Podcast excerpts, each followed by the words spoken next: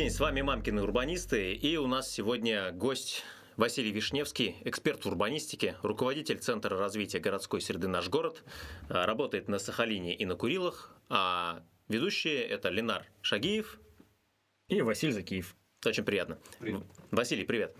Расскажи, пожалуйста, про себя. Чем ты занимаешься? В настоящее время являюсь руководителем муниципального центра компетенций, Центр развития городской среды Южно-Сахалинск. Он создан по инициативе мэра города, э, который поставил задачу перед нами всеми развивать город, интегрировать новые решения, экспериментировать и делать все то для того, чтобы э, городская среда Южно-Сахалинска стала современной, комфортной и удобной для всех. Классно. Я давно читаю твой телеграм-канал «Городовод» и всегда удивляло, как удается в условиях российского бездорожья и разгильдяйства с нашими ГОСТами внедрять то, что вы в Южно-Сахалинске делаете. Расскажи, пожалуйста, как вам удается обходить наши ГОСТы? Ну, на самом деле мы не обходим ГОСТы, мы делаем все по ГОСТам, потому что ключевая задача нас, как центр компетенций, сделать таким образом, чтобы э, денежные средства бюджетные тратились целевым образом в соответствии с э, всеми бюджетными процедурами, и чтобы те люди, которые нам доверялись, э, доверяются, не испытывали каких-то сложностей с проверяющими органами, контролирующими структурами, и четко знали, что все делается правильно, на благо города, ГОСТы все позволяют, просто нужно их внимательно читать и читать то, что тебе нужно. Вот если коротко по-простому сказать, в чем цель того, что вы делаете? Что такое качество жизни вот в рамках города? то удобство, комфорт, то, ради чего вообще на самом деле люди объединились и создали города. Просто в определенный момент времени э, приоритеты изменились в результате, скажем так, э, смены приоритетного вектора развития э, в плане удобств. То есть, когда города встали на путь автомобилизации, э, несколько сместился приоритет личного удобства над выживаемостью городов. И, соответственно, в общем-то, те города э, мира, это в первую очередь Лос-Анджелес, который стал э, матерью, наверное, подхода города для автомобилей, для удобства перемещения автомобилей. Этот же самый город спустя 50 лет стал матерью новой урбанистики. То есть они сами пришли к тому, что невозможно делать, сделать город удобным для жизни, делая его удобным для автомобилей. И в этом плане очень интересно, когда люди, умеющие признавать ошибки, а, это на законодательном уровне у себя отметили. Это сделал довольно-таки популярный актер Арнольд Шварценеггер, в принципе, не выполняя роль актера, а все-таки роль губернатора а, в 2008 году закрепили в законе о своем приоритеты, которое перевернуло парадигму развития города. То есть там четко было закреплено, что да, мы шли по пути автомобилизации, но если мы хотим город справедливый для всех, а, город комфортный и экологически чистый, мы должны развернуться в сторону а, развития приоритизации движения пешком, на велосипеде и на общественном транспорте. И, собственно говоря, после этого были, появились у них новые стандарты а, проектирования улиц, где была закреплена пирамида приоритетов. И, в общем-то, вот в последние годы, вот начиная, условно с 2010-2011 года, а, Лос-Анджелес, как самый автомобилизированный э, город Америки, он начал идти по пути создания условий для всех. И, соответственно, спустя вот несколько десятилетий мы видим, что многие города начинают менять свои транспортные э, стратегии, они, в общем-то, трансформируют подход на такой системном уровне. Мы это все видим, это видят те люди, которые выезжают в разные города и страны, понимают, что можно быть совсем по-другому. И э, наша страна, которые имеют, в общем-то, э, нормативы в основном американские и европейские, тоже меняются нормативы в нашей стране. То есть, если в 2008 году Лос-Анджелес у себя закрепил на законодательном уровне пирамиду приоритетов, то в нашей стране это произошло весной прошлого года э, в рамках изменения свода правил СП-396 улицы и дороги населенных пунктов. Соответственно, в настоящее время у всех в том числе у мамкиных урбанистов, есть четкое основание а, требовать от муниципалитетов, от администрации городов развития городской среды с учетом приоритетов. Первый пешеход, общественный транспорт, велосипеды и личный транспорт. Но наличие автомобиля в самом низу пирамиды не означает, что нужно про них забывать, как-то там ущемлять. Важно при развитии городской среды приоритеты определять. А что значит определить приоритет? Ну, то есть, что на практике означает там, изменить приоритет при городском планировании? Традиционная история, она подходит к тому, что улицы проектируются от оси, то есть сначала э, делается э, говоря, прямая линия да, для определения красных линий коридора улицы, и, в общем-то, начинается проектирование проезжей части. То есть полоса, полоса, еще одна полоса, может быть много полос влезть, э, сколько влазит. Все остальное пространство отдается под тротуары и зеленение, если помещается. И, соответственно, это все приводит к тому, что города становятся некомфортным для передвижения пешком. То есть, условно говоря, бывает даже забавная ситуация, когда тебе, чтобы перейти через дорогу, имея автомобиль, ты сделаешь это гораздо быстрее просто перейти через нее. Тебе необходимо все это регулировать стафорными объектами, у тебя из-за больших перекрестков появляются большие циклы, э, длинные фазы, пешеходам приходится долго ждать, это все становится некомфортным. Приоритетность заключается в том, что если ты делаешь улицу сегодня существующей застройки, ремонтируешь ее, на первое место должны ставиться интересы пешеходов. Не потому, что это придумал какой-то урбанист или какой-то разработчик нормативов. Это общепринятая, полученная, выверенная практикой городов неизбежность на первое место пешеход. Почему? Потому что города созданы для людей. И, соответственно, нужно делать удобство перемещения людей на первое место. Потом общественный транспорт, потому что он обеспечивает устойчивую мобильность населения, перемещение трудовых ресурсов внутри города при любых самых тяжелых э, ситуациях это может быть экономический кризис, э, финансовый, политический и так далее. Потому что общественный транспорт – это такая же важная инфраструктура города, как электроснабжение, водоснабжение, теплоснабжение. То есть это инфраструктура, обеспечивающая социальную услугу для того, чтобы города могли существовать. Все остальное уже э, сопутствующая Такая история. критически важная инфраструктура получается предельно критически важная. А я правильно понимаю, что цель всех этих изменений в том, чтобы пересадить людей с автомобиля на общественный транспорт? А, Или Это там на велосипед? Такую, такую цель видят э, те, кто против каких-либо изменений. Это, словно говоря, проявление первой стадии принятия неизбежного отрицания, гнев, когда люди э, думают, что у них заберут то, что у них сейчас есть. На самом деле никто никогда таких целей не ставит, потому что задача развивая инфраструктуру для всех, сделать ее удобной для всех. То есть, чтобы можно было на машине ехать, если тебе нужно поехать на машине. А если тебе нужно идти пешком, у тебя должна быть такая возможность, и твой путь должен быть удобным и безопасным. То есть, если говоря, условно говоря, мы для автомобилей способны сделать безбарьерную среду, плавные спуски, плавные подъемы, то для людей мы почему-то обязательно делаем ступеньки хотя также можно сделать плавные понижения, просто нужно о них не забывать. И так, такие проблемы есть в каждом городе. Ну да, ступенек для автомобилей я еще не встречал. Да, но почему-то мы не делаем подземные переезды над пешеходными переходами в виде ступенек. То есть, условно говоря, ведь машина же может по ступенькам ездить там, по небольшим 5-сантиметровым. Ну, пусть ездит, но мы не делаем, чтобы было комфортно ехать. Не, ну хороший автомобиль, как и там сильный мужчина сможет и через большую ступеньку пробраться. А, если такой цели не ставится, ну, нет цели а, пересадить людей на велосипед или на общественный транспорт, то, может быть, эта цель все-таки тайно подразумевается? То есть, что говорит статистика? Получается ли, например, так, чтобы при внедрении всех изменений, связанных с э, приоритетом общественного транспорта, с созданием велоинфраструктуры, получается ли изменить поведение людей и пересадить их? Ну, смотрите, есть эм, открытые, открытые данные. Ну, особенно можно обратить внимание на топ-20 городов мира, самых удобных и комфортных для жизни, с хорошим общественным транспортом. А, у них, как правило, есть 5, там, 10, 30-летние стратегии развития городов, и, как правило, основные трансформации начались, начались 10 лет назад. И сейчас вот наступил этап подведения итогов вот, там, первых десятилетий трансформации транспортной парадигмы в принципе, практически ни один город мира а, в результате развития условий для движения там, на велосипедах либо на общественном транспорте не получил какого-то глобального перераспределения а, в модальном расщеплении способа передвижения. То есть у людей появляется возможность выбора способа передвижения.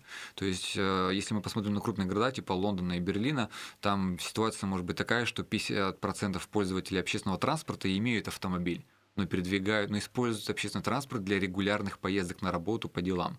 И при этом это не запрещает тебе владеть э, автомобилем, а выезжать на природу, на море, там, на пляж, в лес за, за грибами, за покупками, с детьми. пожалуйста, с детьми. А, но для регулярных поездок можно использовать иные способы. И эти способы, они дают возможность это сделать. То есть, э, скажем, происходит в какой-то степени небольшое перераспределение в районе, там, ну, максимум 5% может быть измениться за 10 лет доля. И, как правило, рост уровня велосипедизации происходит за счет снижения уровня передвижения пешком. То есть не от автомобилей в основном перекачивается э, прирост, а за счет пешеходов. Потому что пешеходы понимают, что передвигаясь на средствах микромобильности, у них э, появляется возможность экономии времени. А время – это самый главный э, критерий при выборе способа передвижения. Но ведь э, когда вводят, например, платную парковку в э, центрах городов, э, часть людей, которые раньше ездили на машине и спокойно там оставляли бесплатно где-нибудь машину, пересаживается на общественный транспорт. Да, но потом появляются другие, которые выбирают автомобиль и едут на платную парковку. Последние исследования вышли в Амстердаме, э, и, в принципе, по другим городам тоже это все есть. Э, да, происходит в первый момент э, после введения платной парковки, и второй момент, вот амстердамцы поделились своими исследованиями, после роста стоимости парковки происходит такое же явление, то есть происходит резкий обвал пользователей, но у всех у них восходящий тренд – то есть, если мы посмотрим за два года, рост, он неизбежен. Появляются люди с более высоким достатком, э, которых не сдерживает рост платы, они, у них есть свои приоритеты, свои удобства, своя стоимость экономии их времени. Э, поэтому это нормальное явление, что люди, которые выбирают автомобиль, ну, пожалуйста, пользуйтесь. Ну, я так понимаю, что э, когда была бесплатная парковка, например, туда приезжали и ставили на весь день э, и уходили работать, и весь день это городское пространство было занято, а потом при введении платной парковки появились свободные парковочные места, и люди, которые до этого не ехали, потому что не было свободных парковочных мест, стали для краткосрочных каких-то поездок использовать автомобиль, когда им надо ненадолго зайти и дальше куда-то поехать. Все верно, да? поэтому транзитный трафик всегда растет. Поэтому на самом деле меня очень поражают э, мнения некоторых э, людей в некоторых городах о том, что платную парковку вводят для того, чтобы победить пробки. Пробки они не победят. Э, когда вводят платные парковки и вводят бесплатную парковку для электрокаров, вы пробки этим не победите. Да, краткосрочные какие-то фишечки вы можете там для города выиграть, но в долгосрочной перспективе почему-то они мало кто задумывается будет только хуже. Важно понимать, для чего платные парковки вводятся. И я вижу определенную проблему, что никто не может внятно объяснить, почему вводится платная парковка.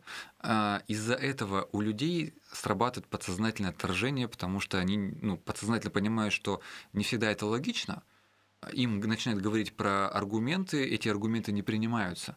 Ну, например, частые. Первое – это а, снижение загрузки в городе но извините, пробки, да, заторы, они могут быть оптимизированы, решены, вернее, оптимизация дорожного движения.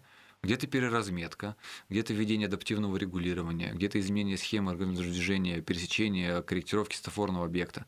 То есть пять, может быть, способов решения транспортной задачи в центре города – но начинают с введения платы парковки и аргументируют ее этим. Соответственно, здесь вот эта логика формальная, она просто рушится. Второе условие это минимизация количества автомобилей. Опять-таки, мы минимизируем количество автомобилей якобы платной парковкой, но предоставляя льготу электрокарам, э, мы стимулируем пересаживаться электрокарами. Соответственно, есть интересные мемы в интернете. Э, пробка из обычных автомобилей, пробка из электрокаров. То есть вы с чем боролись-то? Э, на то обычно потом и напорятся. Мне кажется, здесь есть такой элемент некой компанейщины – которая может быть как позитивной, так и негативной. То есть под лозунгом организации платных парковок происходит просто создание системы регулирования парковок вообще. Вот это одна из историй, одна из э, правильных, эм, но э, извините, затраты на введение платного парковочного пространства исчисляются для города от 200 миллионов рублей и выше. Э, на примерно 1000-2000 парковочных мест. Потому что за платными парковками нужно следить. Тебе нужны э, планшеты, тебе нужны автоматика на автомобилях, тебе нужны люди, персонал для обслуживания вообще э, систематизации процесса, контроля. Нужна система выписывания штрафов, приема денег и все остальное, да. Вот. И контроля э, неисполнения оплаты парковки. То есть это эвакуация, штрафы и еще там другая куча, куча проблем возникает. Проще наладить контроль соблюдения правил дорожного движения на рассматриваемой территории. То есть просто организовать парковочное пространство. Да, и следить за... за соблюдениями ПДД. Угу. Вот, э, эвакуировать. Но проблема в том, что эвакуация тоже это особо, как правило, затратная история. А, и сложно реализуем, потому что без э, условий, без участия ГИБДД это не реализуется. Те страны, которые являются эталонными с точки зрения управления парковочным пространством, они имеют э, все-таки э, муниципальную полицию. Муниципальную полицию, которая имеет функцию контроля безопасности и дорожного движения, соблюдения правил дорожного движения. То есть функция ГИБДД она э, остается на уровне регистрации, правил дорожного движения, ой, выдачи водительских удостоверений и так далее. А вот контроль за ПДД и привлечение к ответственности – это должна быть муниципальная функция потому что муниципальная функция – организация дорожного движения, то есть они друг с другом следуют. Вот. Если происходит ДТП, пожалуйста, ГИБДД приезжает. Вот. А здесь, соответственно, в таком случае муниципалитет сам управляет этим всем процессом а, и обеспечивает порядок. Иначе, как вот мы видим, в текущем режиме не получается. Соответственно, в настоящее время парковочная а, платная парковка, она является инструментом упорядочения на улицах а, вот этого всей, всей парковочной вакханалии. Основная проблема в том, что никто до конца не осознает, почему те города зарубежные, которые вводят платную парковку, для чего они это делали. И я вижу определенную проблему в, или пробел в объяснении и донесении людям, чиновникам в администрациях, для чего нужна парковка платная на самом деле, почему ее вводят в мире. И вот я для себя по итогу форума, который был, обнаружил, что ни разу я не услышал тех аргументов, которые прописаны во всех стандартах транспортного планирования в городах, которые парковку ввели. Так зачем же? Любая транспортная реформа, это развитие общественного транспорта, развитие инфраструктуры для общественного транспорта, это всякие остановки, транспортно-пересадочные узлы, единая пересадка, повышение э, там, и качества подвижного состава, его нужно обновлять. А вот эти все разовые комплексные траты финансовые, они, как правило, не закладываются ни в одном бюджете города и никогда их не предусмотреть. Они, как правило, превышают там, многолетние бюджеты городов. Платная парковка, как еще ряд других элементов, типа платный въезд, э, какие-то дополнительные налоги за приобретение автомобиля, за автомоб... А, оформление автомобиля, это является инвертацией затрат на транспортную реформу. Понятно? То есть способом финансирования этих затрат? Способы финансирования, э, да, то есть, по сути дела, это диалог, э, скажем, это компромисс власти и населения, каким образом обеспечивать удобство, комфорт для всех. Деньги же никто не печатает. Как правило, это тоже ограниченный ресурс. Территория ограниченный ресурс и финансы ограниченный ресурс. И для того, чтобы э, договориться э, что делать с финансированием вот этих всех мероприятий, с тротуарами, остановками, пешеходными переходами, светофорами, может быть, даже. Э, нужно с людьми договариваться, каким образом мы вот эту всю авансовые капитальные затраты собираемся возвращать. И вот тут мы принимаем решение – в некоторых городах делается платный въезд, потому что если мы посмотрим отчеты по платному въезду, а, они же открыты, это не секретная информация, и вы увидите, что платный въезд не снизил заторы, он наоборот их увеличил в долгосрочной в итоге перспективе, по факту.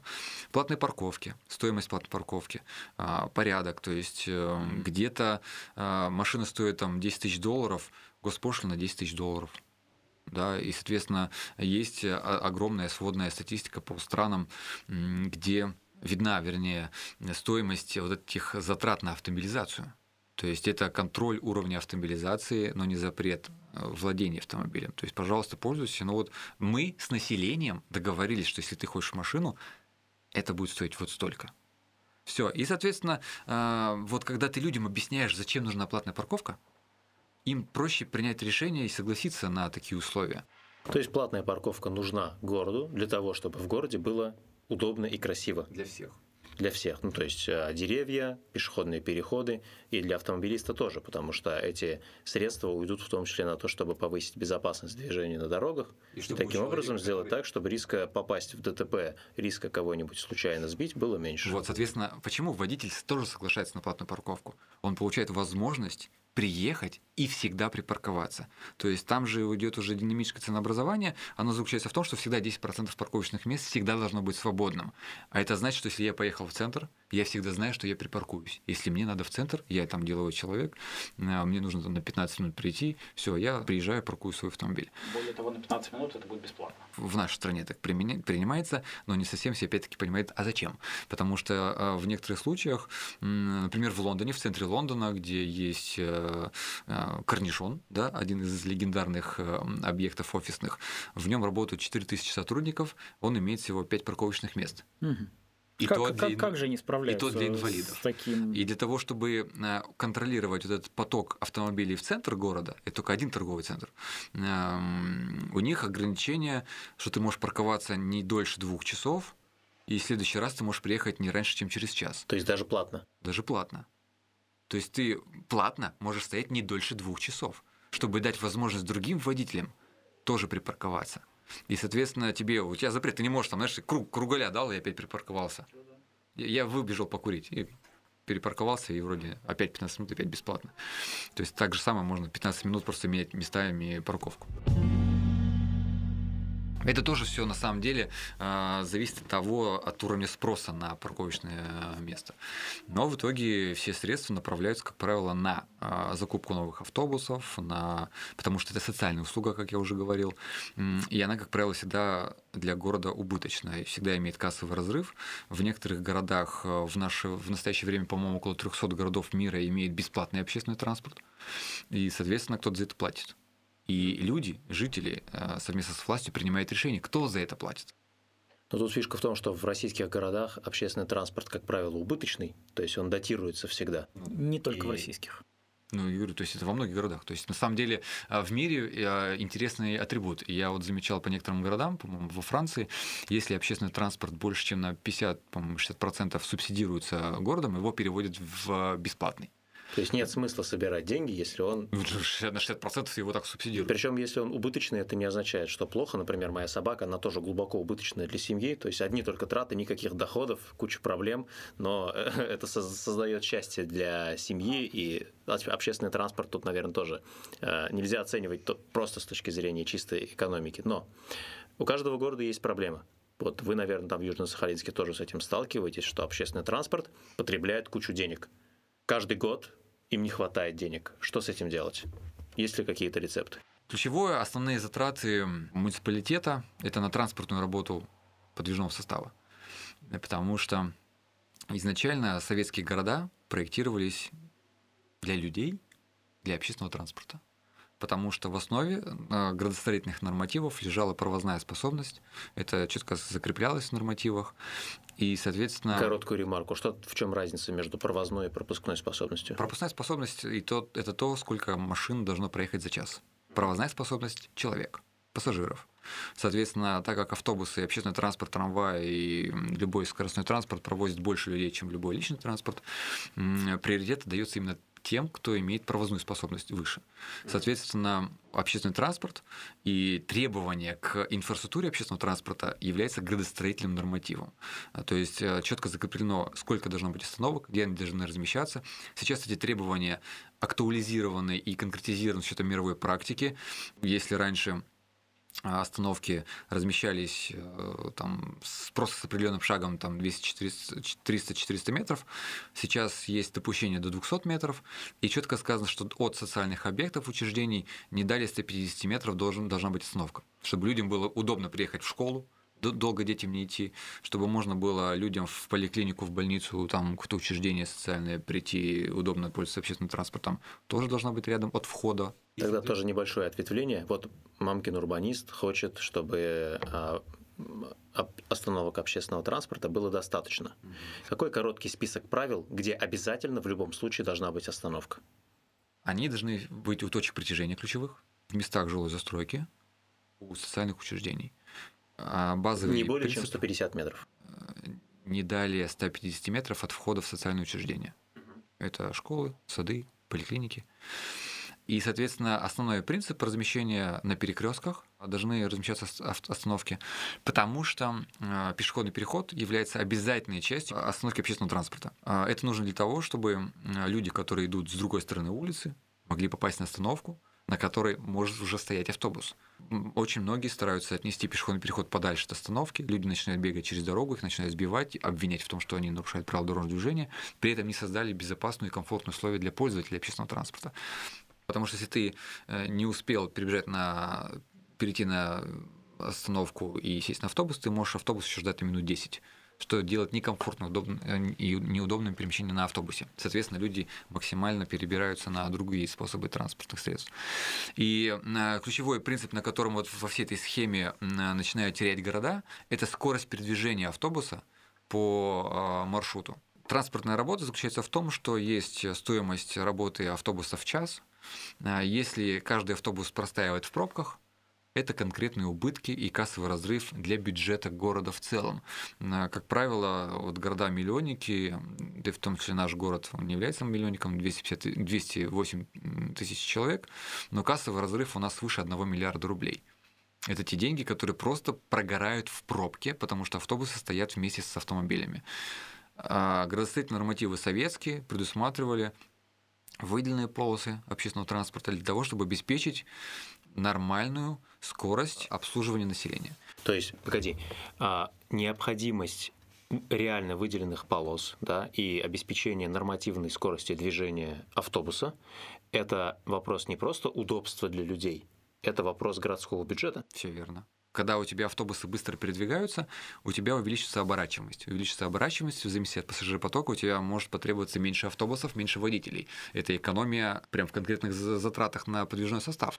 То есть город делает выделенки, делает так, чтобы автобус в пробках не стоял, и уменьшает количество автобусов, которые ему приходится постоянно содержать, там типа с 200 до 180. Примерно так оно и получается. Плюс, э, когда автобусы едут быстрее, чем машины стоят в пробке, часть автомобилистов пересаживается на эти самые автобусы, что увеличивает опять-таки и доходность автобусов, и уменьшает все сами пробки. Для части поездок точно. То есть э, автомобилист тоже человек, и он может подумать, что в час пик лучше вместо того, чтобы стоять в пробке, сяду в автобус, доеду куда мне надо, ну а дальше вечером обратно на такси, а в следующий раз поеду на машине, просто не в час пик. Поэтому важно делать там где-то перехватывающие парковки, чтобы автомобиль мог доехать до того места, если он там где-то с пригорода оставил автомобиль на ТПУ, транспорт-пересадочный узел, пересел на автобус, быстро проскочил в центр города, сделал свои дела и поехал потом дальше, потом домой и так далее. Получается, что ТПУ работают хорошо, когда общественный транспорт работает хорошо, и на нем быстро можно добраться куда-то. Конечно, поэтому это комплексная работа.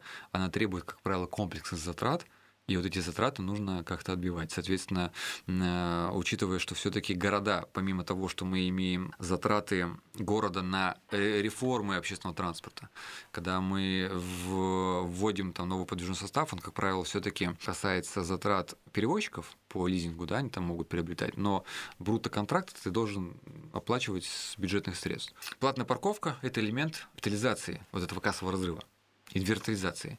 И, соответственно, Платная парковка, с одной стороны, она может обеспечить покрытие затрат на общественный транспорт, а с другой стороны, очень высокая стоимость э, для города бесплатных парковок, потому что их нужно ремонтировать, их нужно содержать, зимой чистить от снега. А насколько это дорого? В Южно-Сахалинске это примерно 8 э, тысяч рублей одно парковочное место, если в год. Соответственно, на то количество парковочных мест, которые в Южно-Сахалинске есть, это порядка 300 миллионов рублей в год мы тратим на то, чтобы водители могли бесплатно парковаться. Это на город, который размером 200 э, тысяч населения, да. то есть примерно полторы тысячи рублей на каждого жителя в год тратится на то, чтобы содержать парковочные места в этом да. городе. Причем денег, которые платят а, водители с помощью транспортных налогов, не хватает денег на содержание улиц. То есть помимо того, что есть парковки, есть еще улицы, их нужно ремонтировать, убирать от снега. А, в целом вот, затраты около миллиарда на содержание улиц, даже двух миллиардов рублей с каким-то ямочным ремонтом. То есть, когда водители говорят, что вот я плачу налоги, и вы обязаны мне сделать бесплатное парковочное место, это не совсем справедливый запрос абсолютно верно. Это самый забавный и несправедливый запрос, потому что и он на самом деле актуален для всех стран. А, есть, э, условно говоря, индекс, э, скажем так, справедливой стоимости пользования. И вот здесь очень интересен перекос. Вот вы помните время там в 2000-е годы, да, когда интернет был проводной, телефонный, у людей была потребность в больших, больших скоростях. И большие интернет-скорости, они требовали более высокой стоимости. И люди готовы были за нее платить. И вот именно готовность платить, то есть когда платит пользователь за услугу, растет качество услуги. И, соответственно, а, если бы мы также бы относились к интернету как к дорогам сейчас, что вот, ну, мы не будем вас брать больше 3000 рублей э, за транспортный налог, чтобы вы не страдали, и штрафов у вас будет там 500 рублей за превышение скорости, то вот у нас такой же интернет был бы, и другие услуги тоже бы не росли по качеству, у нас бы не было сейчас 5G, да, потому что это никого было не надо, мы бы субсидировали интернет, Надеюсь, понятно, да, аллегория, что, что люди, э, которые хотят развития, хороших дорог хотят, за хорошие дороги нужно платить. А если вот сравнить, сколько города тратят вообще в мире и сколько люди за это платят, вот это одна из самых несправедливых, скажем так, направлений, они где-то стратегические для городов, потому что нужно тоже транспортную инфраструктуру развивать. Э, без дорог тоже нельзя. Тут такое как бы можно тоже долго подискутировать, я бы не, не стал бы сейчас углубляться. Но основная причина в том, что когда есть такой перекос в справедливости затрат и а, пользователей, вот вводятся дополнительные элементы, которые позволяют сбалансировать систему. Не сделав этого, у тебя ничего в городе нормально не получится. Давай вернемся к убыточности общественного транспорта. То есть получается, что его можно финансировать за счет платных парковок, и его можно финансировать за счет того, что оптимизируется работа этого общественного транспорта, в первую очередь с точки зрения того, чтобы при помощи выделенных полос а, обеспечить нормативную скорость движения. За счет этого удастся уменьшить количество подвижного состава. Что еще можно сделать? Да нет, на самом деле, смотри, помимо того, что снижается количество подвижного состава, у тебя в целом происходит экономия э, существующих автобусов, которые ты уже оставляешь. Они э, обеспечивают соблюдение расписания. Автобусы становятся и движение автобуса становится предсказуемым что очень важно для пользователя. Даже, наверное, важнее, чем скорость. Он точно должен знать, что вот я приеду и поеду потом дальше. Это обеспечивает пересадки между маршрутами. По этой причине автобусные остановки должны делаться на перекрестках, чтобы у людей была возможность менять маршруты. То есть нормально расставить автобусные остановки. остановки да. Это инфраструктура. И... Это инфраструктура, которая должна работать как часы, как вот, э, условно говоря, это набор шестеренок. Когда они сбалансированно работают, у тебя часики тикают. Причем, я так понимаю, частота остановок здесь это тоже очень важно, потому что когда человек говорит, что ему, например, нужна парковка поближе к дому, он тоже ожидает, что в районе там 150-250 метров от входа в его подъезд у него будет парковка. Да, а, и, наверное, остановку, наверное, человек тоже имеет право ожидать на, на небольшом расстоянии от входа в свой дом. Все верно. И это таким путем практически пришли города, которые активно развивают общественный транспорт, в первую очередь американцы, они вот в рамках вот этой смены парадигмы начали внедрять э, новые принципы размещения автобусных остановок. А новые остановки делали по запросу горожан, высокая частота размещения остановок приводит тоже к печальным последствиям. Автобус начинает замедляться, чаще останавливаться. Люди, которые хотят приехать из пункта А в пункт Б, на своем пути встречают там кучу остановок, это их тоже напрягает.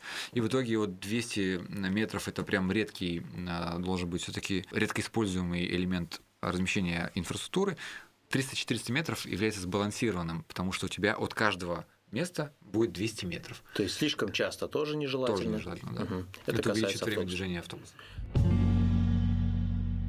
Я еще замечал вопрос э, парковочных карманов, или точнее автобусных карманов. То есть э, стоит ли их использовать, имеет ли смысл использовать такие неровные автобусные карманы для того, чтобы люди садились в автобус там побыстрее? Что самое забавное, а, в первых стандартах по автобусным остановкам 70-х годов еще СССР четко было сказано, когда карманы нужно делать. Карманы делаются только при определенных условиях, при определенном уровне загрузки, свыше 0,6. Термин довольно-таки непонятный, ну, я имею в виду непонятный широкому кругу. Что такое 0,6? То есть 0,6 от чего? От кого? То есть от загрузки, от перспективной, от э, расчетной, от нормативной. Что такое То загрузка? Что такое загрузка? Вот. И я обратил внимание, что за вот э, общение с многими городами мне вот пишут люди, жалуются с разных городов страны. Ни в одном городе России я не видел, как, чтобы правильно рассчитали эту загрузку. То есть людям отказывают в, в- устройстве остановки без кармана, мотивируя, что загрузка выше. Ты начинаешь их спрашивать, а какая загрузка? То есть расчет загрузки покажите, пожалуйста. Ни один не сможет показать. То, что я видел, это говорит о том, что неправильно ее считают. То есть, подожди, были какие-то активисты, которые требовали убрать Да. карман? э, сделать остановку. А им отказывают, потому что, ребята, мы не можем вам сделать остановку, здесь не получается карман.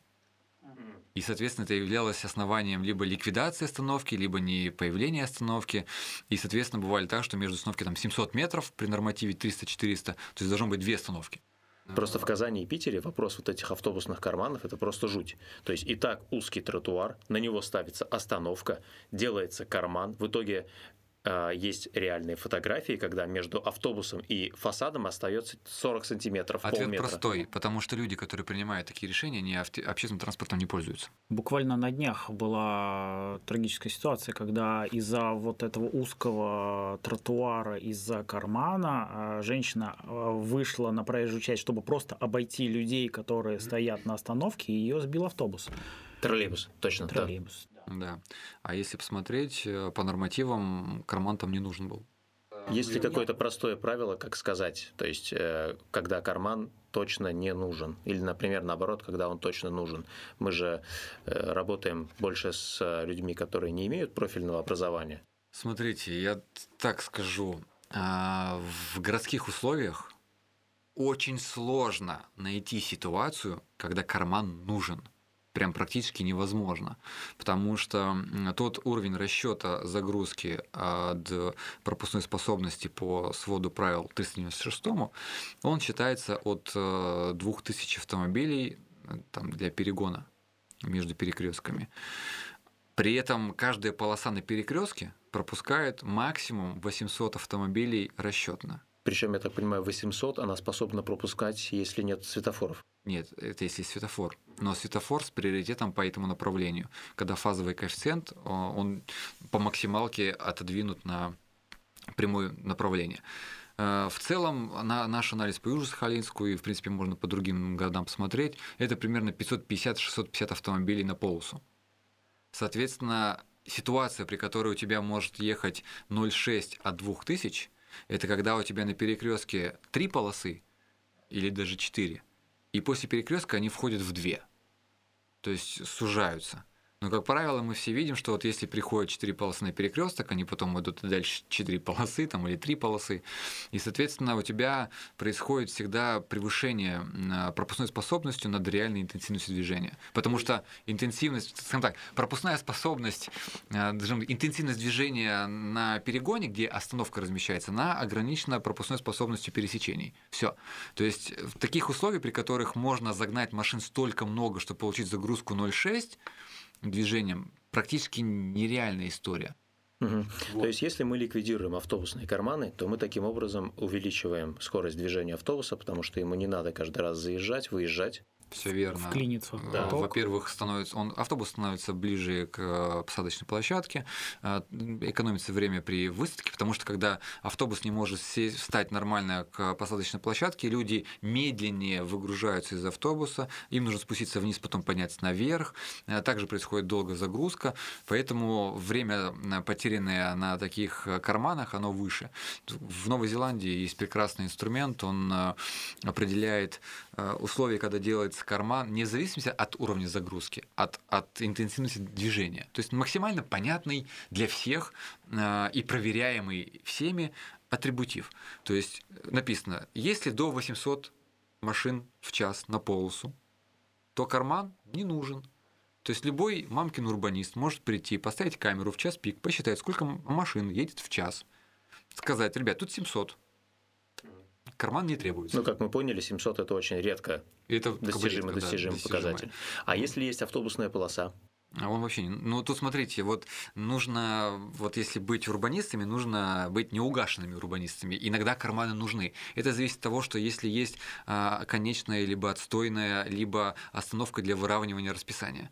То есть автобус стоит дольше, чем положено. Либо это а, конечная остановка у какого-то маршрута здесь расположена. Либо у тебя а, высокая интенсивность движения а, автобусов, когда у тебя сразу там каждую минуту подходит в каком-то месте несколько автобусов либо у тебя есть на маршруте экспресс-сообщения, которые не на всех остановках останавливаются. И в таких случаях э, ну, нужно прям детально рассматривать э, каждый, каждый случай. У меня тут вопрос возникает. То есть, когда мы говорим о том, что здесь карман не нужен, э, можно, автобус может остановиться, выгрузить, загрузить, дальше поехать. Водители говорят о том, что если не делать карман, то дорога станет опаснее. Ведь я что, должен ждать целую минуту, пока автобус стоит, выгружает? Нет, я буду обгонять, а, соответственно, обгон – это э, аварийная Опас, ситуация, опасная. опасная. Вы таким образом делаете дороги опаснее. Отлично, вас услышали, только расчетами вы это покажите и практикой. Потому что, э, во-первых, когда водители вот так вот говорят про автобус, они забывают ситуацию совсем другую, когда у тебя, допустим, одна полоса движения, и ты стоишь, ждешь, когда впереди идущий автомобиль поворачивает налево, на просачивание, а у него встречка ну, большая. это автомобиль, это другое дело. Вот именно, поэтому если раз другое дело, тогда, ну, окей, приходите, мы, конечно, обсудим. Мы же не про эмоции сейчас, да, говорим, мы сейчас не говорим про гипотетическую аварийность, мы сейчас говорим про условия введения карманов. Это не наше мнение, это прописано в нормативных требованиях.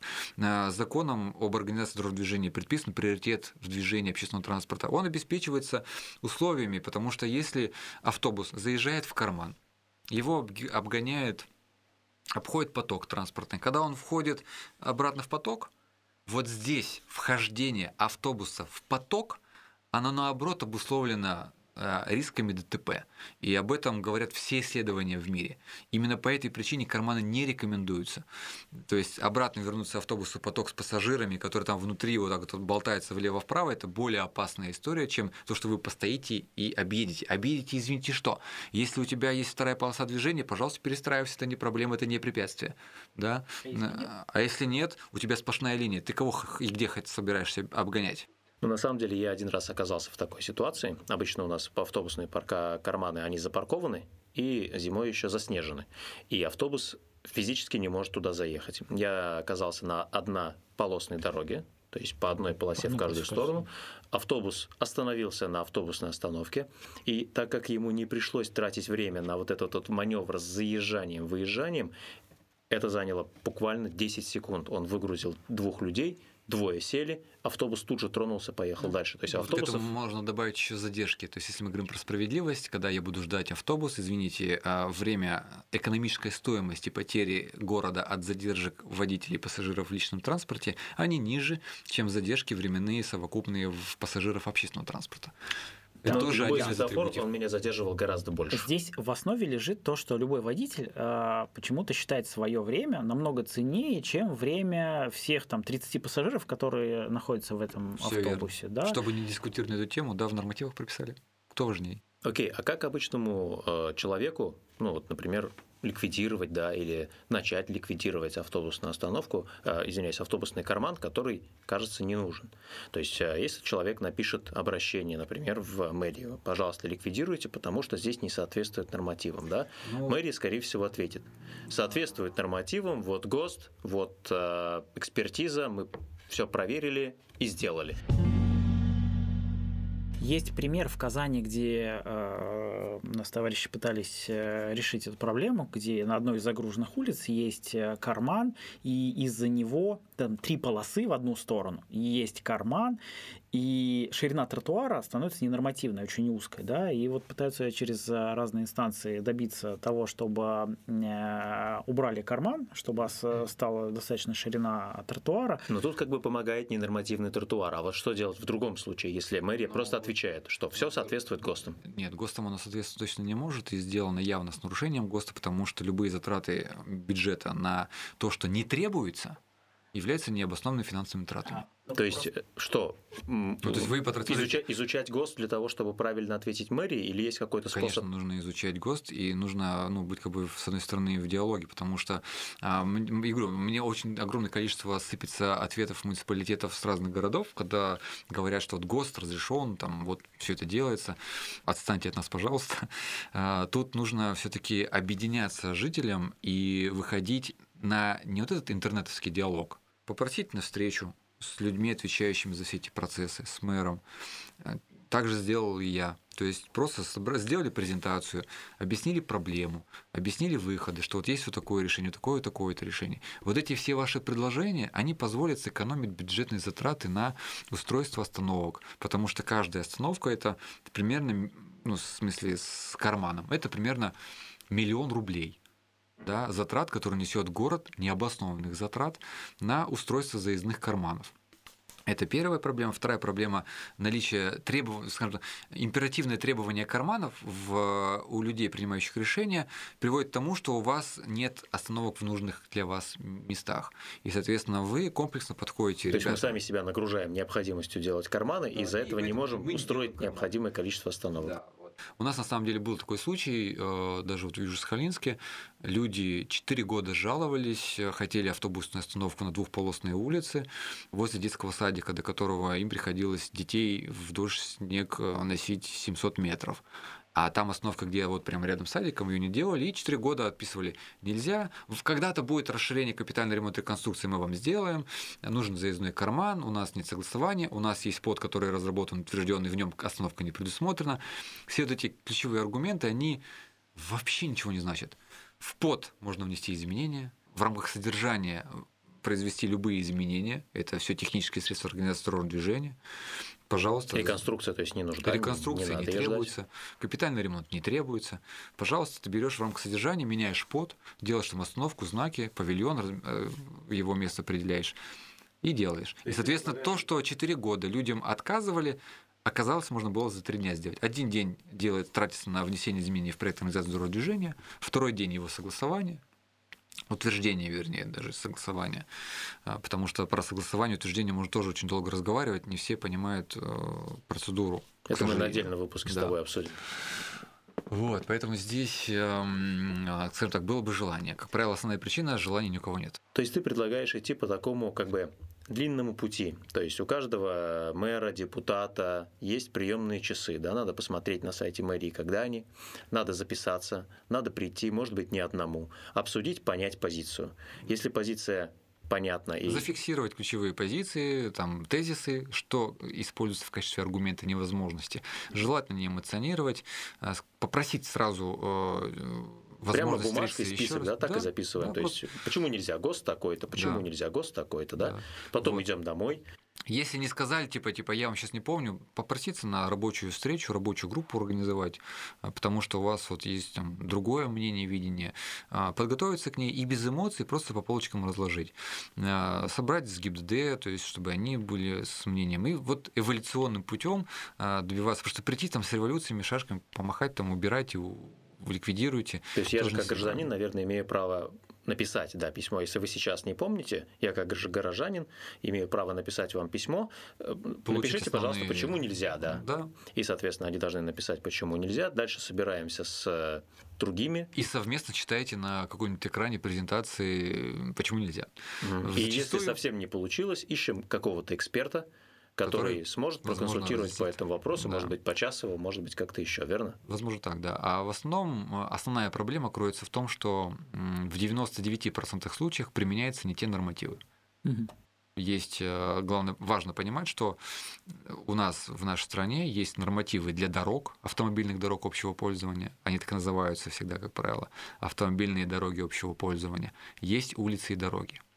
И когда говорят нормативы про автомобильные дороги общего пользования, нормативы для них другие, это дороги между населенными пунктами. О, нет, у нас э, куча раз, да, это было как раз отписка, что это дороги общего пользования. Угу. Вот. Есть э, четкое разъяснение Росдурни о том, что автомобильные дороги общего пользования нельзя считать улицами и дорогами населенных пунктов.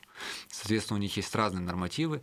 Есть мнение различных урбанистов. Я тоже сам удивляюсь, почему об этом постоянно говорят, что у нас нормативы противоречат друг другу. Они не противоречат. Есть некоторые там моменты, но в целом все относительно сбалансировано, потому что а, у них есть разные, скажем так, авторы. То есть есть Министерство транспорта, есть Министерство строительства. А, в результате применения технического регламента Таможенного союза а, за автомобильные дороги общего пользования отвечает Минтранс, за улицы дороги населенных пунктов отвечает Минстрой России. И, соответственно, нормативы, применяемые Минстроем России, это касается населенных пунктов. А Минтрансом то, что касается автомобильных дорог общего пользования вне населенных пунктов. И вот здесь э, дьявол кроется в таких мелких деталях. И вот здесь нужна такая кропотливая разъяснительная работа. Э, иногда ее тяжело делать без эмоций, потому что иногда удивляешься, там же написано в самом документе, он не распространяется на улице. Зачем вы мне отвечаете про улицы? Очень часто запреты приходят. Между пешеходными переходами должно быть 200-300 метров для автомобильных дорог не для улиц. Для улиц может быть 200 и менее, если требуется. Пешеходные переходы делаются тогда, когда интенсивность движения свыше 150 человек через автомобильную дорогу общего пользования. Потому что для улиц пешеходные переходы делаются на всех перекрестках. То есть есть перекресток, пересечение разных улиц, переулков, примыкание улиц, должен быть пешеходный переход. А как отличить обычному человеку дорогу от улицы? Если есть тротуар, это улица однозначно. Потому что по нормативам градостроительным на дорогах, то есть это, это скоростные дороги, это нерегулируем, э, дороги нерегулируемого движения. То есть это такие МКАД. Вот, если кто-то там не знает, в интернете набей слово МКАД, там нет тротуара. Вот это дорога. В чистом виде дорога в населенном пункте. Если у тебя есть тротуар, это улица. А следующим этапом можно посмотреть эм, ее категорию, потому что в зависимости от категории э, появляются дополнительные требования. В каждом городе есть перечень дорог э, населенного пункта, утверждается постановлением администрации городов, и там каждая улица и дорога, э, она имеет идентификационный номер, ее протяженность, ее класс, и, в общем, дает тебе понимание. А где этот перечень запросить? Он всегда должен быть в открытом доступе. То есть... Если нет, то в какой орган ну, писать? Департамент дорожного хозяйства и благоустройства, департамент дорог, департамент транспорта. Ну, наверное, лучше что... просто писать в мэрию. Ну, можно писать Муници... в муниципалитет, там сами разберутся. предоставить. Ну, конечно. Это не секретная информация. Но я правильно услышал вот этот момент, что я как житель могу от города требовать, чтобы на каждом перекрестке, там, где есть тротуары, да, на улицах, было, были пешеходные переходы. А вот в Казани сейчас есть такая мода делать П-образные пешеходные переходы на перекрестках, то есть ликвидировать один из них, а цель здесь в чем? Чтобы уменьшить количество конфликтных точек. То есть конфликтная точка – это место, где пешеходный там, трафик пересекается с автомобильным. На обычном перекрестке их четыре. П-образная позволяет одну убрать и уменьшить количество конфликтных точек. Сделать так, чтобы автомобили, проезжающие прямо, могли только один раз останавливаться там на пешеходном переходе, поворачивающие направо и налево могли проще это делать. Кто прав? Те, кто внедряют такие П-образные перекрестки, или то та правда, которую говоришь ты? На самом деле это, к сожалению, ужасная транспортная профанация, когда говорят про уменьшение конфликтных пересечений. Человек, который идет по прямой линии, допустим, со стороны буквы «П», да, э, с противоположной стороны. Для того, чтобы перейти прямо и дальше продолжить путь, ему три раза перейти через дорогу. Соответственно, количество конфликтных пересечений в три раза увеличивается вместо одного. А, и на самом деле такие П-образные переходы, они увеличивают время передвижения. Сейчас э, вот для таких случаев, для таких людей – которые, так э, скажем, портят жизнь э, пешеходов и маломобильных граждан, пожилым людям. Специально для них ввели правку в свод правил градостроительства, который говорит о том, что необходимо обеспечивать пешеходные пути с экономией времени движения. В свод правил 59 для маломобильных четко сказано, что пешеходные пути не должны увеличиваться на 3 более чем на 30%. Соответственно, если у тебя есть тротуар, и у тебя есть вектор движения пешеходов по тротуару, у тебя по этому пути должен быть пешеходный переход. Линия желания, да, то есть прямая линия, по которой хочется переходить. Точка притяжения, да, то есть ты к ней идешь по этой линии. Вот мы, наверное, постараемся со своей стороны вносить, внести изменения в нормативы, по градостроительному проектированию сейчас начинается новая волна поправок о том, как это было сделано в советские времена. В 70-х годах было четко прописано, что ликвидация пешеходного перехода требует экономической в первую очередь, обоснованности. То есть нельзя просто так взять и ликвидировать пешеходный переход. Безопасность это не про это, потому что безопасность она определяется расчетом. Если вам кто-то говорит с целью безопасности ликвидировали э, переход на перекрестке, э, пожалуйста, покажите расчетом. Расчет вам покажет, что количество конфликтных точек увеличивается, э, пересечение автомобилей через транспортные потоки пешеходом увеличивается, а значит возникает, э, возрастают риски э, столкновения. То есть по каждому ликвидированному пешеходному переходу можно написать письмо. Ну, Покажите, пожалуйста, расчет необходимости этого действия. Да, и еще самое главное, э, как правило, нужно внимательно и анализи- работать с данными, нужно э, смотреть, что реально происходило на этом перекрестке. Возникали безумные ситуации, когда, э, допустим, пешехода сбили на красный сигнал для автомобиля, для людей, принимающих решения, это сигнал, что если здесь сбивают пешехода, мы уберем а, здесь зебру. При этом ликвидация зебры никак не связана с причиной ДТП. Очень много таких случаев было. А получается, что хорошо бы перед тем, как написать такое письмо, это, наверное, касается, кстати, автобусных карманов, выйти с видеокамерой, с телефоном в час пик или, может быть, даже на целый день, потратить целый день, постоять, попить кофе, покушать э, круассаны и поснимать, э, что происходит на этом перекрестке в течение дня. Это будет некая фактическая информация, которую можно будет использовать. Потом можно посчитать количество машин, количество людей, количество людей, которые хотели пройти прямо, но вынуждены были пройти П-образно. Это, наверное, серьезный такой аргумент в любом разговоре, да? Да, серьезный аргумент, и нужно быть готовым в том, что не все в муниципалитете имеют такой уровень созревания, направленный на а, человекоцентричность. То есть для того, чтобы человек был важнее для города. Поэтому, возможно, нужно требовать все-таки встречи с мэром, потому что у меня были прям дикие случаи, когда люди собирали по 600 подписей для того, чтобы вернуть пешеходный переход через одну полосу, которых вынуждает пересечь три подземных перехода просто какие-то дикие вообще ситуации, такое ощущение, что они прям получают удовольствие от того, что заставляет людей страдать. Поэтому здесь вот нужно объединяться, аргументировать свою позицию, желательно без эмоций, то есть э, потому что люди, которые работают в муниципалитетах, это тоже все таки э, люди ограниченные определенными, э, скажем, рамками и постоянно находящиеся под давлением стороны контролирующих структур. И они боятся а, иногда сделать сложные э, моменты, за которых их привлекут к ответственности. И нужно помогать, не наезжать на чиновников да, там, с требованиями, а помочь им сделать правильные решения. Это несколько другой уровень коммуникации с чиновниками. Потому что, как правило, то, что я вижу, это жалобы, это, это гнев какой-то, возмущение, истерики. Вы нормально придите, объясните, что вы хотите, почему. Почему вы считаете, что э, вы делаете неправильно. Почему можно сделать по-другому. Потому что э, Сейчас мы живем в век постоянных изменений нормативных требований, и то, что запомнилось чиновнику э, вчера, сегодня уже не актуально. К слову сказать, если, например, в 2020 году поменялось, по-моему, 17 нормативных документов, в прошлом году, по-моему, 400. Ого! И, Активная работа. То есть э, страна сейчас идет на такой глобальной, э, скажем, волне трансформации нормативного регулирования, что-то ликвидируется, что-то убирается, документы переписываются, э, активно вносятся правки в градостроительный кодекс, в нормативы градостроительного проектирования. То есть свод правил, он десятилетия был непоколебим а в него вот год назад вот ввели в первые поправки, причем а, вносящие фундаментальный характер, о котором многие не могли раньше мечтать. А чем это спровоцировано? То есть куда вообще идет стандартизация наша? А, все наши стандарты идут к упрощению, к гибкости и к осовремениванию. Неужели? То есть, э, ну, просто, смотрите, у нас все нормативы, абсолютно все, на проектирование, на кольцевые пересечения, это все приведенные стандарты других стран.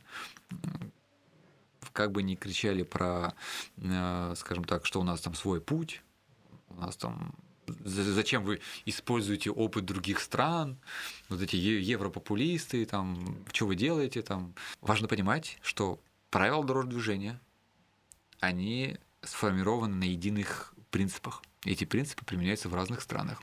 Все знаки дорожные в нашей стране применяются, потому что с 64-го, где-то 70-х годов наша страна стала участником Венской конвенции на знаки и разметку. По этой причине буква парковки R, по сути, русская R, да, английская P. У нас знак стоп есть по-английски написан, но никто не объясняет, почему стоп, почему не по-русски стоп написан. Мы же в России живем, потому что все эти знаки, они едины для всех кто является участником конвенции. И, соответственно, есть базовые принципы для проектирования для всех. И, соответственно, происходит эволюция в мире по определению приоритетов по э, нормированию автобусных карманов, перевозок, велосипедной инфраструктуры. Это все эволюционно меняется, и, э, скажем так, каждые 10 лет происходит отсечка. То есть идет э, там трехлетний опыт пилотирования, если все нормально, продолжается, и по итогу 10 лет, как правило, делается свод изменений, улучшений, и, соответственно, происходит обновление стандартов. А, вот э, мы сейчас, по сути дела, начинаем ускоряться. Если раньше э, мы это делали раз в 10-20 лет, то сейчас примерно каждые 3-5 лет мы стараемся следить за инновациями в мире и применять те решения, которые общепринято. Ну да, в конце концов, машины же нам делают по стандартам зарубежным, и физика движения, она не отличается в зависимости того, от того, сказать, в какую страну ты заехал. Э, когда говорят, э, зачем вы делаете карманы или карманы не делаете, зачем вы делаете выделенки, э, зачем вы это придумываете, забывают сказать, что общественный транспорт, в принципе, это французская фишка. Ну смотри, у нас общий а, разговор такой сложился как раз вокруг общественного транспорта и того, как а, его профинансировать, как его сделать лучше. Да? Мы проговорили, что есть а, возможность финансировать общественный транспорт за счет платных парковок, есть возможность оптимизировать его работу за счет просто правильной схемы движения, за счет необходимого количества автобусных остановок, ликвидации автобусных карманов там, где они не нужны, выделение для транспорта, общественного транспорта специальных полос там, где он может пересек... там, где пробка может мешать ему проехать вовремя. За счет этого оптимизируется расписание, уменьшается количество автобусов, которые необходимы на маршруте, водителей, которым тоже нужно постоянно платить зарплату. Двух водителей на автобус. Два водителя на автобус. А, что еще здесь стоит добавить? То есть мне кажется, что любой... Э, Слушай, хотя бы это сделать для начала. Достаточно, да? То есть любой мамкин урбанист, он на самом деле довольно большую пользу может принести городу, который будет измеряться сотнями миллионов рублей каждый год, если эти изменения удастся внедрить. Э, и эти сотни миллионов рублей, они вполне потом могут пойти на что-то хорошее. Большое спасибо, мне кажется, что это хороший совет для мамкиных урбанистов обратить внимание на общественный транспорт в этом ключе, э, на необходимое количество пешеходных переходов и автобусных остановок. И самое главное на то, как взаимодействовать с а, муниципалитетом, с а, лицами, принимающими решения, и разговаривать об этих изменениях. Ну, я бы на самом деле обратил внимание на то, что если мы говорим про просто жителей, наверное, обращать внимание и просить муниципалитеты работать с данными, потому что любые изменения, к которым вы стремитесь или которые вынуждают изменения, их нужно фиксировать, желательно совместно верифицировать а, и а, оценивать эффективность тех изменений, которыми вы хотите что-то изменить. Потому что вот убрать остановку, карман, потому что вам этого хочется, нужно как-то аргументировать. То есть э, сказать, что вот из-за этого задержки, например, здесь всегда запарковано, а здесь это не работает. А здесь э, вы тратите средства на содержание этого кармана. Соответственно, когда у тебя есть данные там, по аварийности, э, вот съемка, да, условно говоря, реальная аналитика реальной ситуации, что где-то люди перебегают, они позволяют повысить э, качество аргументации, убрать эмоции – Убрать и... Э, отсылку к личному опыту. Да, к личному опыту, что там вот там я что-то. Потому что на самом деле а, у нас тоже были много возражений в том плане, вот, про которые приводили в пример, что я буду выруливать, будет ДТП.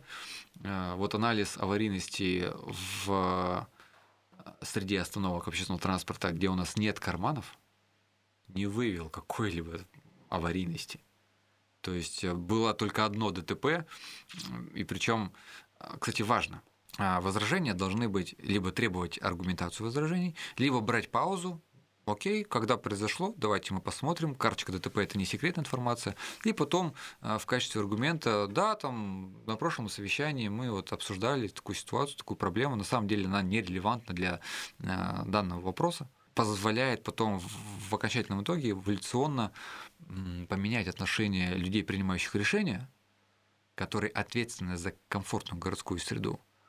Потому что в основном их задача не возражать вам. Они зачастую принимают решения а, вот, на основе тех данных, которые у них есть, тех данных, которые им говорят, сообщают. И вот эти данные нужно фильтровать, смотреть, проверять. Вот. Это может быть данные по пассажиропотоку, это могут быть данные по уникальному транспортному средству, потому что одни из, аргументов, допустим, против выделенных полос и вообще против развития общественного транспорта, э, вот в нашем городе говорят что большинство перемещается на машинах. Вы ущемляете водителей ради какой-то группы маленькой численности автобусов, потому что автобусы всегда пустые, Никто говорят, на них не ездит. Никто на них не ездит. Потом, я не езжу на автобусах, потому что они все переполнены. То есть они иногда даже противоречат сами себе.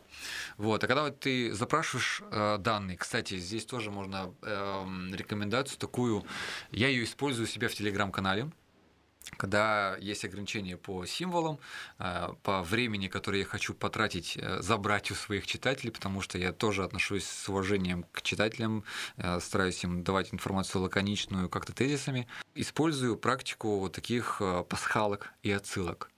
То есть э, ты можешь из как мозаику выкладывать э, цепочку э, публикаций, которая тебя потом приведет к одной глобальной цельной картине, о которой ты хотел рассказать, допустим, месяц назад, для того, чтобы через какие-то перекрестные ссылки раскрыть всю картину. Когда вы хотите разобраться с каким-то вопросом, не надо сразу все вопросы направить в мэри, чтобы они от этого, во-первых, офигели, вот, а во-вторых, не поняли, чего от них хотите.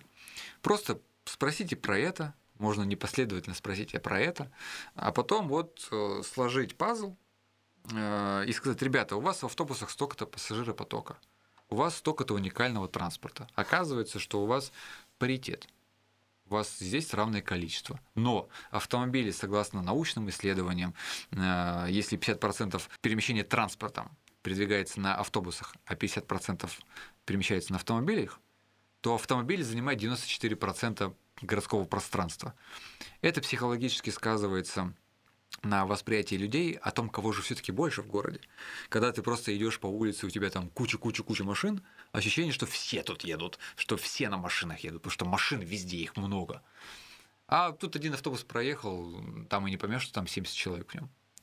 И, соответственно, а, вот эта психология восприятия окружающей действительности, она сказывается на мышлении. Мышление приводит к определенным аргументам, а потом эти начинается круговая аргументация. И она, как правило, приводит к тем решениям, с которыми вы пытаетесь бороться. Вот, поэтому здесь нужно вот выстроить стратегию, нужно выстроить четкие правила игры. Правила эти определяются нормативами. Ведь вы же не требуете чиновников то, что вы хотите. Вы требуете от них то, что они должны делать по нормативам помогать им э, в них разбираться. Просто объективно они меняются, они э, где-то сложны, поэтому очень важно проводить различные форумы, разъяснения, мотивационные, подкасты, да, а, для того, чтобы всем вместе разбираться, а что произошло. Ну, вы подсвечиваете какие-то точки, да, я у себя на в которые канале, можно обратить внимание. Да, в канале я об этом как раз пишу, о тех изменениях, которые мы генерируем. И на самом деле очень интересно, что оказывается, вот я как житель провинциального города Южно-Сахалинска на другой стороне России имею возможность, и у меня получается менять федеральные нормативы по различным вопросам. А это значит, что открыты все. И просто нужно подобрать ключик и аргументы к изменениям, которые вы хотите совершить у себя в родном городе. Ну и точечно придется все-таки читать ГОСТ и СНИП и разбираться для того, чтобы аргументированно общаться. Большое спасибо. В конце выпуска Призываю всех подписываться на канал Градовод Василия. Призываю подписываться на наш канал, а, телеграм-канал Мамкины Урбанисты. Легко найти через поиск. Публикуем наши подкасты на всех основных площадках. Тех, кто слушает нас, прямо на своей площадке. Поставьте лайк. Это поможет продвижению здоровой урбанистики и увеличению количества людей, которые помогают власти делать наши города удобнее, приятнее и комфортнее. Спасибо. Наберитесь терпения и делайте свой город лучше. Всем пока. Пока. Пока-пока.